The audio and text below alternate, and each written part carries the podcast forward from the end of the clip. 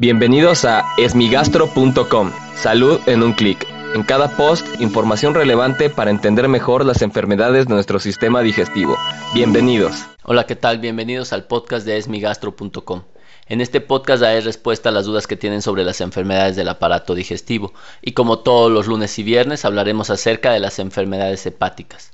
En esta ocasión la pregunta la envió Mimi en un post que colocamos en la página de Facebook donde hablamos acerca de la importancia que tiene la hepatitis en Latinoamérica ya que hay cerca de 20 millones de personas que tienen la infección por hepatitis C.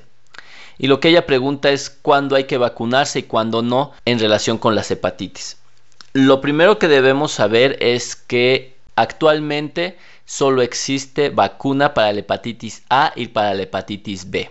La hepatitis A no necesariamente es obligatoria, sin embargo actualmente muchas personas fueron ya vacunadas por hepatitis A en la infancia. Esto es importante saberlo porque la eficacia de esta vacuna se puede perder a lo largo del tiempo y si bien es cierto nos defendió en la infancia de presentar hepatitis A, ahora nos puede predisponer a que si ya no tenemos las suficientes defensas, la, suficiente memoria inmunológica, el paciente pueda volver a presentar infección por hepatitis A. Por otro lado, en el caso de la hepatitis B, es una vacuna muy eficiente y si bien es cierto existe un porcentaje muy pequeñito de la población infectada por hepatitis B, es muy importante aplicarla ya que es una vacuna muy eficaz y obviamente pues nos defiende de una infección que es muy grave como la hepatitis B particularmente en personas de alto riesgo, como en personas que tienen actividad sexual de riesgo, uso de drogas, personal de la salud que está expuesto a la presencia de sangre, pero no solo incluye a médicos, sino enfermeras,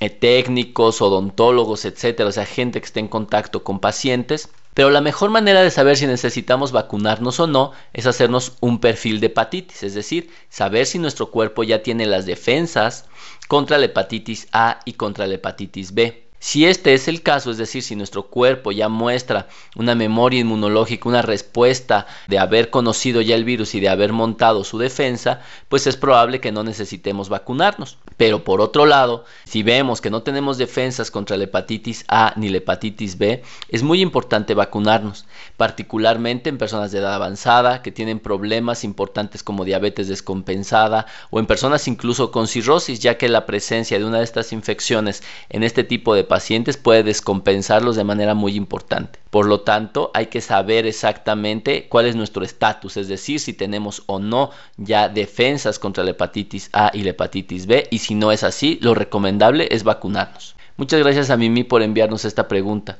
Te invito a que escuche los episodios previos y si tienes alguna duda puedes enviarla al formulario que encuentras en la página www.esmigastro.com. Gracias por haber escuchado este post. Si la información les fue útil, compártanla. Hagamos que más gente esté informada. Los esperamos en el próximo podcast.